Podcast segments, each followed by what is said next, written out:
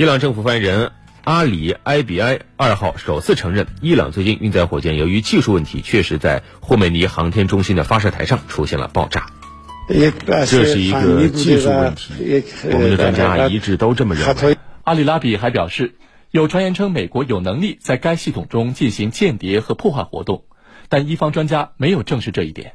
美国总统特朗普八月三十日在推特发布一张卫星拍摄的图片，显示一个疑似卫星发射场发生爆炸。特朗普写道：“美国与这一灾难性事故没有牵连，祝伊朗好运。确定一号发射场到底发生了什么？”就在特朗普发推文后，一方向媒体记者展示基星一号卫星，说这颗卫星处于发射准备状态的卫星完好无损。伊朗通信部长贾赫鲁米还在第一时间发推特称，纳西德一号卫星状况良好，正在等待进入发射程序。伊朗今年一月发射国产卫星帕亚姆号失败，二月发射国产卫星杜斯提号成功。美国政府指认伊朗发射运载火箭违反联合国安全理事会决议，伊朗方面予以否认。